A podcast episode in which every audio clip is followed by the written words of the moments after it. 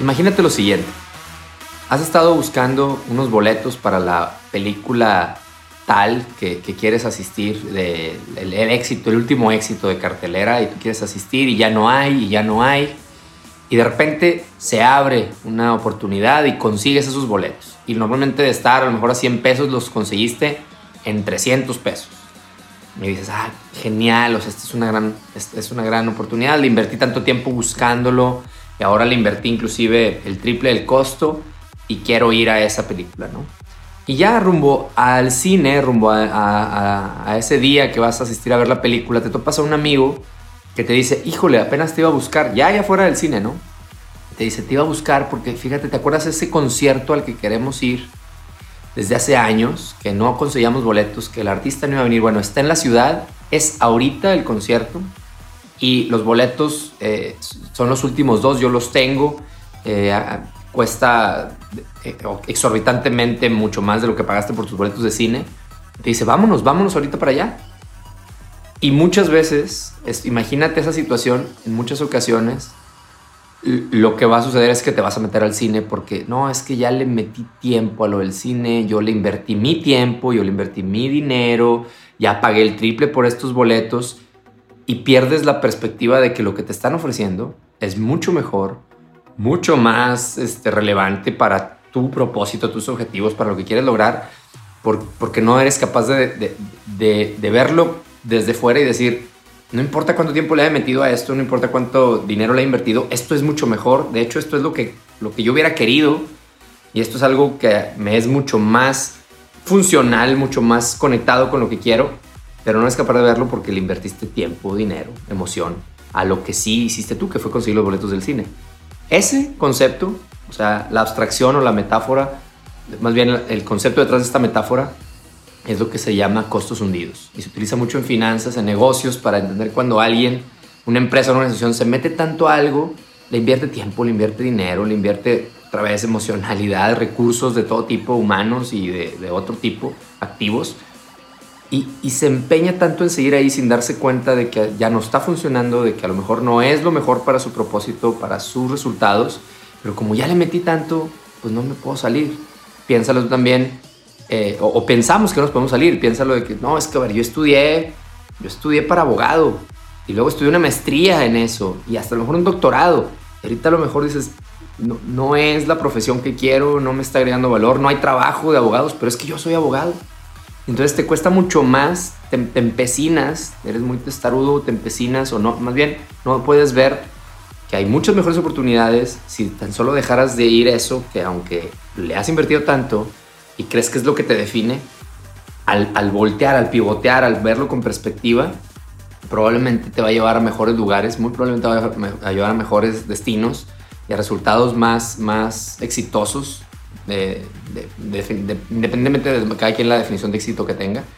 que seguir a veces empecinados ahí, pero cuesta muchísimo porque hacemos que esas inversiones de tiempo, de emoción y de recursos nos definan y entonces ya no creemos que podemos hacer otra cosa o ser alguien más, ¿no? Entonces esto lo he visto en muchas organizaciones, en cursos que seguimos dando, en culturas que seguimos promoviendo,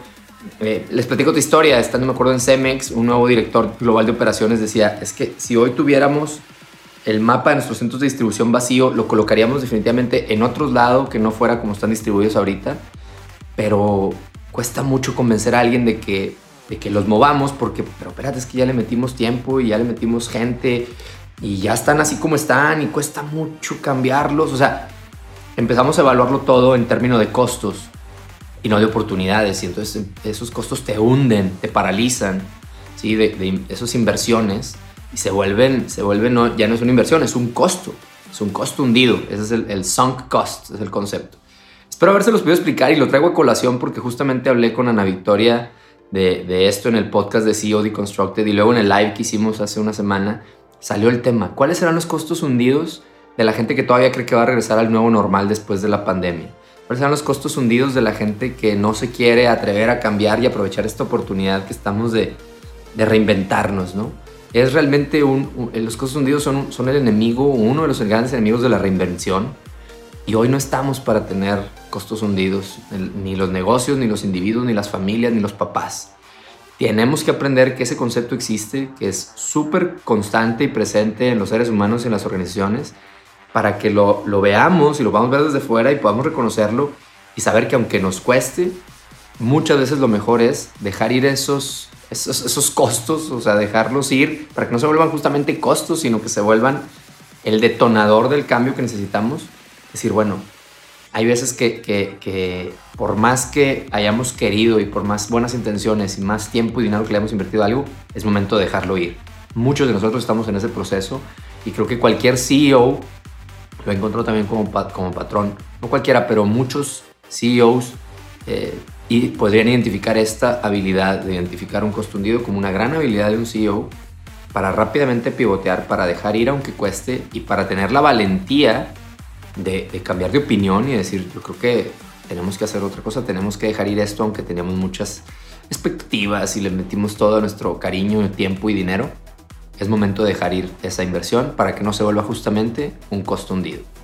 Cuéntame qué opinan de esto de los costos hundidos, cuáles son sus costos hundidos actualmente, cuáles son los costos hundidos de la gran mayoría de nosotros y cómo, cómo están lidiando ustedes para identificar esos costos hundidos en, este, en estos momentos de, de crisis, de pandemia, de cambios eh, radicales. Espero que esto les, les haga reflexionar y pues bueno, van a ver que es un tema que recurrentemente va a salir en nuestras entrevistas del CEO Deconstructed y yo justamente lo he visto en mí y en mucha gente en este viaje del aprendizaje continuo como uno de los obstáculos para seguir aprendiendo y seguir reinventándonos. Nos vemos muy pronto del otro lado del aprendizaje. Chao. Gracias por acompañarme a un minisodio más del podcast de CEO Deconstructed. Te invito a visitarnos en daretolearn.com.mx para que conozcas los cursos que tenemos, para que te prepares con las habilidades más importantes para el futuro del trabajo que ya es presente.